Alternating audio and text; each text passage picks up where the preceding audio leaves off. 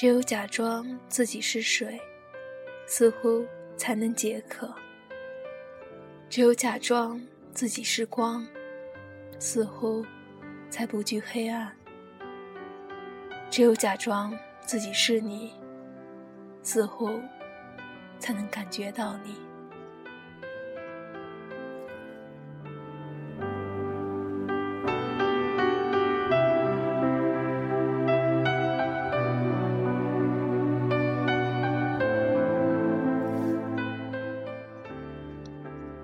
曾经是个十分自卑、百分天真的少女，有着无法漂白的童年阴影。我善怒、狂躁、走极端。大二那年，非要退学去做流浪歌手，做不到也要做流浪歌手的情人。现在想想，真是二到没朋友。很难想象那样的一个我。会变成后来在别人眼里甜蜜的人。不可否认，至亲功不可没。他对我简直有再生之恩。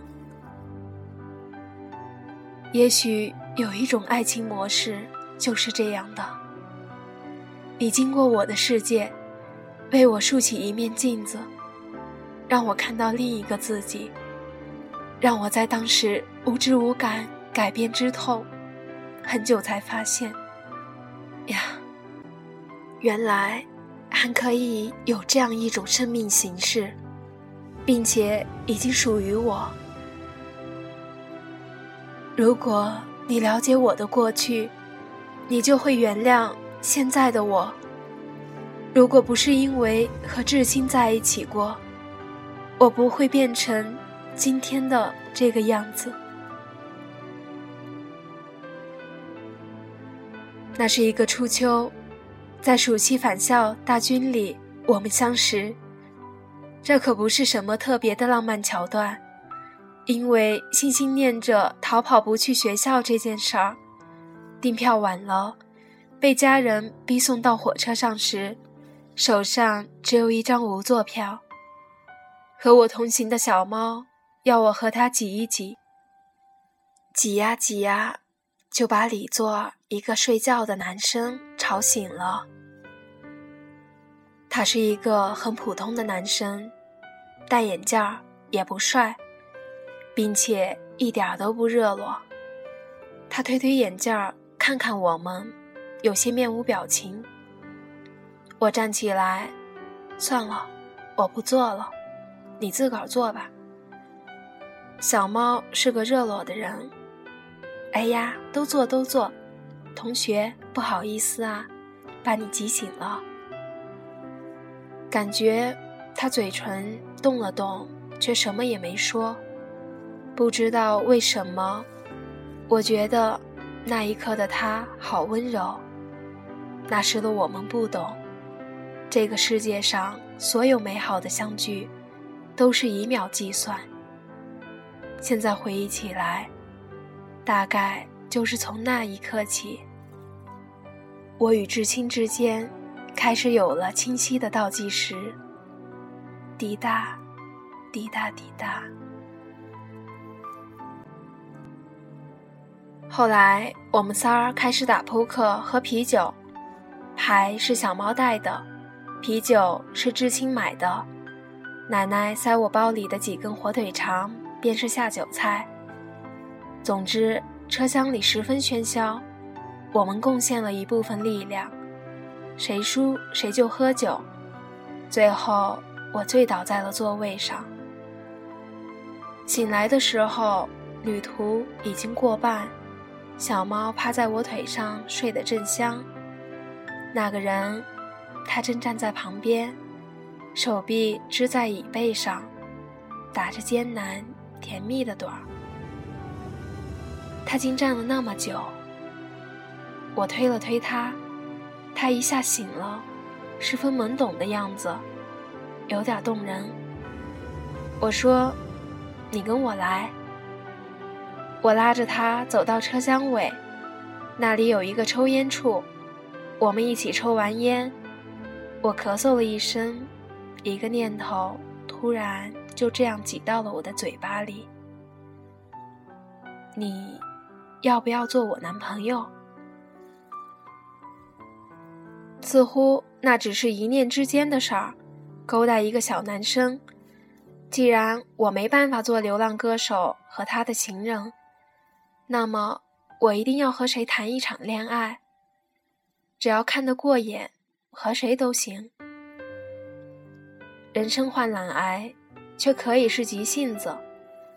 我迫不及待的样子，大概吓到了知青。他又开始推眼镜儿，说：“我想想。”我笑着自己先回了座位。小猫还在睡。凌晨清冽微白的光，照在一车厢形态各异。梦境各异的睡脸上，我感觉我似乎已经吵醒了谁。是爱神吗？时隔很久很久，我也得庆幸，虽然是瞎撞来的猎物，但他真的是最好的人。十五分钟后，他回来，告诉我说。我同意。同意什么？醒来的小猫揉揉眼睛问。了解之后，他说：“我操。”他比我还低一届，学校离我的学校十五分钟的公交车程，走路要四十五分钟，骑自行车要三十分钟。那是二零零七年的武汉。公交司机都做着高铁的梦去追风。我们每天都约会，至清是一个好的让人羡慕的男朋友。他早上没课的时候会拿着早餐在楼下等我，站在报刊亭那儿看完整版的内容。我已经不怎么上课了，懒得去，去了也不会听。我学旅游管理专业，觉得这是个十分不妙又暧昧不清的专业。如果按专业找工作，毕业后我要么去酒店做前台接待，要么去旅行社拿着小旗子带一日游，并且行内的潜规则已经是众所周知的丑闻：导游和骗子不幸捆绑。学习生活几乎停顿，所有的时间都用来恋爱。至清上课的时候，我便去找他。他学校不远就是崇文书城，我经常一待一整天。那时我看了很多言情小说，在一日又一日漫无目的的阅读中，我似乎又看到了别的可能。后来有一天，我跟志清说：“我想写小说。”志清点点头，把我的长发绞在指尖转圈又放开。“嗯，我支持你。”在一次睡梦中说梦话、喊叫，吓醒了室友。被骂神经病后，我决定搬离宿舍。知青帮我租了我们学校中间的位置。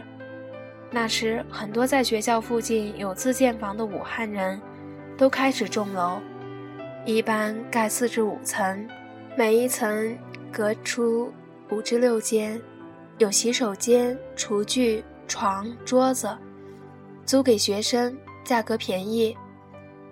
知青帮我租的就是这种，一推门进去。我便满意极了。我们花了一整天去布置那个房间。我们在旧货市场买了衣柜、折叠餐桌、懒人沙发、一台旧台式电脑，还有电脑桌椅。我们租了辆三轮车，花了十五大元，拉了两次才弄完。晚上，我们在楼下的小摊吃了苕粉肉丝，又一起回家来。一切都收拾停当。我们一起躺在床上，静静的等待对方先吻自己。爱会让男生胆怯，女生大胆。我主导了我们的第一个吻，在相识两个月后发生。唇齿交缠后，我才真正了解恋爱的意义。前面所有的铺垫，都是为了等这一刻的到来。接吻，一定是人的天赋，没有技巧，声色不适，也还是会想一直吻下去，因为这似乎是一个仪式，神圣的，被过去的、现在的和将来的那个我所期待、所见证、所深刻缅怀。之后，我们便开始同居。至亲十分贪恋和我在小房间里厮守的日子，特别是在身体交付之后，难以启齿的隐秘快乐，加深了我们对彼此的眷恋，并且在面对对方，似乎毛孔都放开了许多。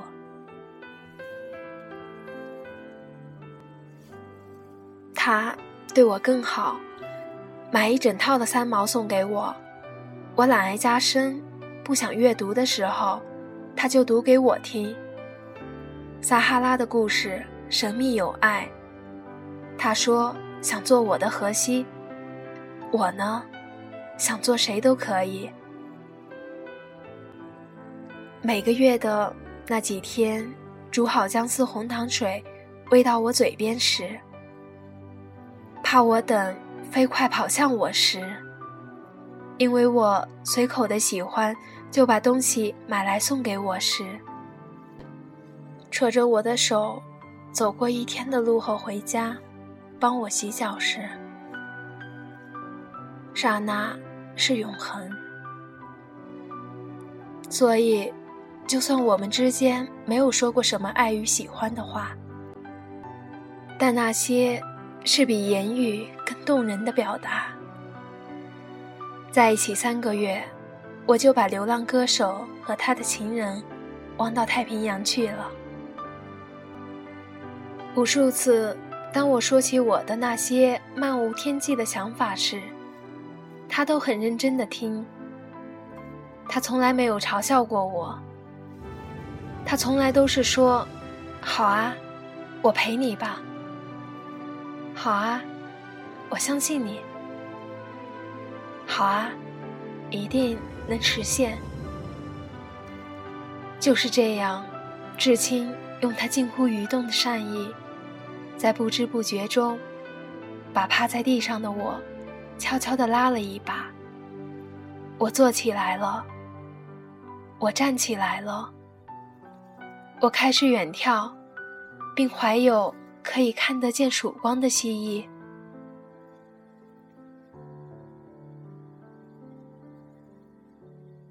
小猫偶尔会来，我们一起吃饭、打牌，输了就贴字条，喝三块五的雪花啤酒。后来，她带她男朋友一起来，我们四个便打麻将。从房东那儿借过来麻将。床单铺到折叠餐桌上，一打就不想停下来。小猫跟她男朋友说：“至亲是我捡来的男朋友。”她男朋友听完，眼睛亮亮的，是吗？如果那天遇见你们的是我，故事会是另一个版本。我没吭声。桌子底下，小猫踢它的时候，撞到了我的膝盖。似乎我与至亲初在一起时，在别人看来是经不起推敲的。我们就像是临时搭建了个舞台，并在舞台上表演狠狠爱。但舞台随时会被拆掉，演员随时会卸妆。二零零九年我毕业，武汉的房价从二零零四年的两千涨到了七千。哦对，在这之前，我妈逼我考本校研究生，我拒绝了，之后又妥协。像我们之间争执的每一次，有一个强势的母亲，造就了我小白兔外表下的心底冷硬。我在武大听了近一年的课，借了很多笔记，准备考这里的出版发行专业研究生。记忆中几个教授的面孔已经模糊，但清晰的是，寒冷的早晨，至清口袋里暖着一个烤红薯，坐在石椅上等我下课。樱花飞舞时的阶梯大教室最后排。我用圆珠笔写下过几个字：“幻想总把破灭宽恕，但破灭从不把幻想放过。”后来成绩出来，惨不忍睹，家里人让我回家考公，我不愿意。后来便不再跟家里要钱，生活费断了着落。我开始写小说，写杂志。那是杂志出版最好的几年，可前几个月我基本都是靠至亲养活，还要租房子，他自己也要开销。我们一把白面条加老干妈过了好几个星期。那是一段青春被燃烧的日子，沮丧、逆反心理、缺钱的困窘。写作的激情像火一样烧过我。知青说：“那是我最好看的一段日子。”他眼睁睁地看着我的后背长出翅膀，扑棱棱的，越来越有了飞翔的能力。他有些怕，睡着了，还是紧握着我的手。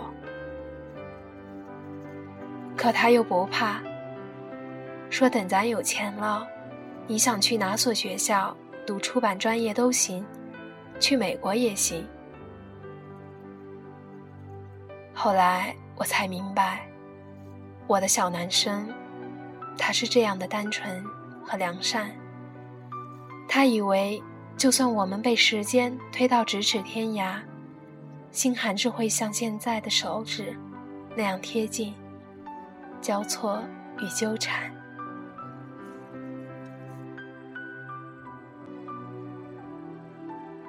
小猫曾经说过我，爱点太低，否则也不会随便在火车上就勾搭一个男朋友，并在一起那么久。他也曾经说过至亲，怒点太高，于俏俏对他笑一下，他就什么气都没有了。小猫说这话时有点酸溜溜的。他和那个一起打麻将的男生分手了。他说：“本来还觉得他挺有人样，可后来跟你们家周志清一比，就觉得他还不如一条狗。”你提的分手吗？他提的。小猫开始哭。他还赶我走，于俏俏，看在我在火车上帮你挤了个男朋友的份上。你能让我在你这儿挤一挤吗？小猫就住了下来。那是二零一一年，我和志清刚搬进一个贷款买来的两居室。小猫一住就是三个月。白天志清去上班，我和小猫窝在家里，我写稿子，他找工作。晚上，小猫做点饭。或者我们一起出去吃，再溜达着散步回来，那是一段静谧且幸福的时光。有爱人和朋友在侧，有梦想燃烧的灵魂，还不缺钱。那个完美的仲夏，我们住的窗前有树，每天都能听到知了叫。我记得，我还写了一个小说。叫十七年蝉。讲述一个男孩对一个女孩旷日持久的爱恋，却只陪了他很短的一段时间，就不幸去世的故事。还记得小猫特别喜欢轻声读出来时，声音哽咽。还记得知青坐在对面的沙发上，专注的看我，眼睛一如既往的眷慕。七月二十日，知青去北京出差，我和小猫送他坐上出租车。我要他替我去看升旗。小猫要秀水街的哀货。知青走之前给了我一个蜻蜓点水的吻。二十六号，我就回来。他说，那几天似乎和别的时候无异，除了天更热了一些。七月二十三日，我和小猫一起回了母校，蹭三块钱一场的电影。我们回来已经很晚了，又聊了会儿八卦。小猫告诫我，要对知青好一些，否则他就抢走。我们真闹，欢笑，没有意识到任何不幸的靠近。小猫睡前照例刷微博，然后他冲进我的房间，用发抖的声音问我：“你能给知青打通电话吗？”我打了，无法接通。微博上铺天盖地的都是七二三动车事故的消息。我说：“小猫，你这么紧张干嘛？知青二十六号才回武汉，并且他怎么会坐这趟车？我帮他在网上订的回福州的票，D 三零幺。”小猫哭着说：“是我鼓励他回去的。七月二十四日是你妈妈的生日，你和你妈妈关系不好，他去替你说生日快乐，并且提亲。我曾经问过知青，为什么待我这样好？在火车上要和第一次见面的男生谈恋爱。”不是有点轻佻吗？知青说：“你知道吗？第一次见你，你睡着时说了梦话。你说，疼，别打我。当时我的心猛跳了几下，忽然觉得，像你这样的女孩，如果做了我的女朋友，我会给你一切，尽我所能。”后来，你竟真的来要我做你的男朋友了。我觉得，一定是爱神听到了我的心声。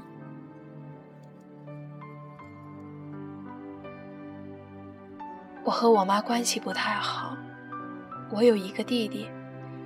我的家庭重男轻女思想严重，因为弟弟，我没少挨揍。我妈打我最狠的一次。是弟弟很小时，我偷吃了从国外带回来的，只能弟弟一人独享的汉斯牌巧克力布丁。对，仅仅是因为一块巧克力布丁，我妈打断了一根鸡毛掸子。前面说过，我易怒、暴躁、爱走极端，总是奢毛。曾经是至亲抚平了我的愤怒和毛发，现在又舍起来了。在失去至亲后，我与小猫也绝交了。有一次很偶然的，我在外面遇见了小猫的前男友，我上去二话没说，就是几个耳光。后来他报了警。我在拘留室坐着的时候，满脑子都是：如果不是因为他和小猫分手，小猫就不会住到我家，也不会干涉我的生活，也不会自作主张的去给知青订那张火车票。我也就不会失去他。我做不到原谅，不管是对我妈妈、小猫、她的前男友，还是我自己。只是今日，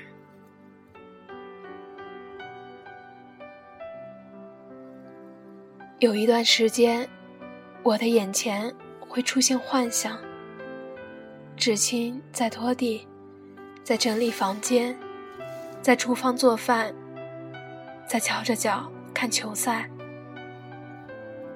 我喊他：“老公，老公，我要喝水。”他笑眯眯的对我说：“巧巧，渴了，要自己倒水了。我已经不在了。幻想总对破灭宽恕，破灭却从不把幻想放过。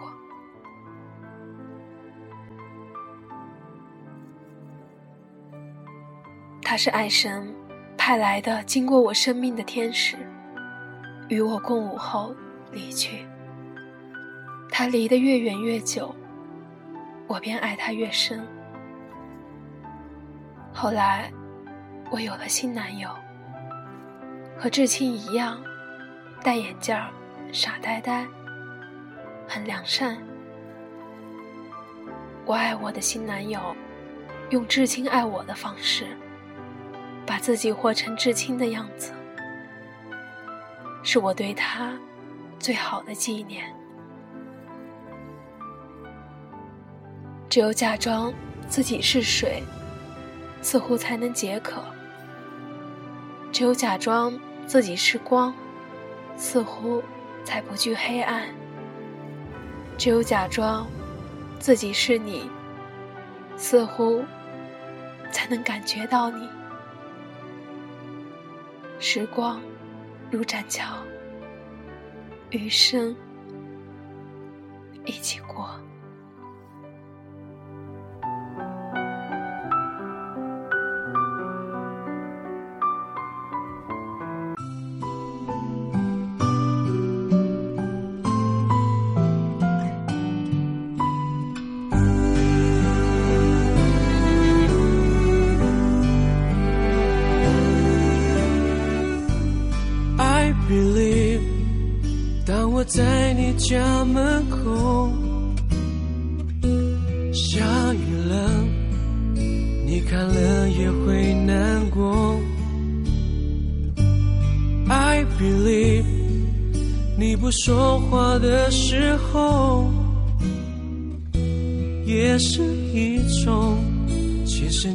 在回应我。虽然不曾说。相信你正在懂，就算牵的不是我的手，我不真的难过。不知道在高兴什么，你的笑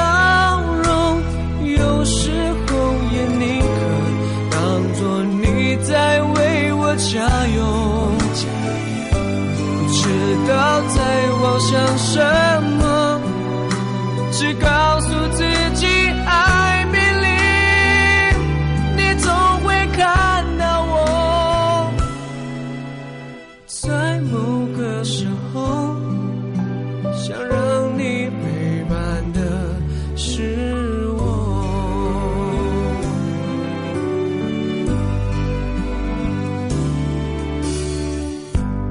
I believe。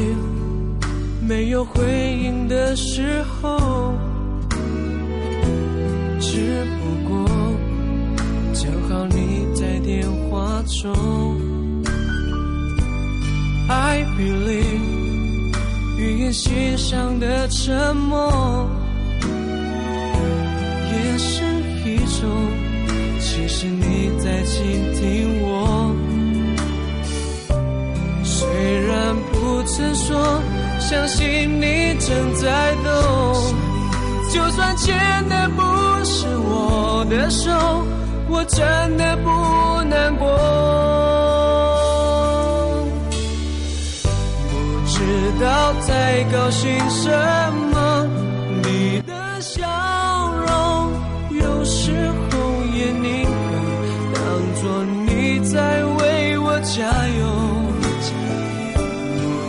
不要在我想什么。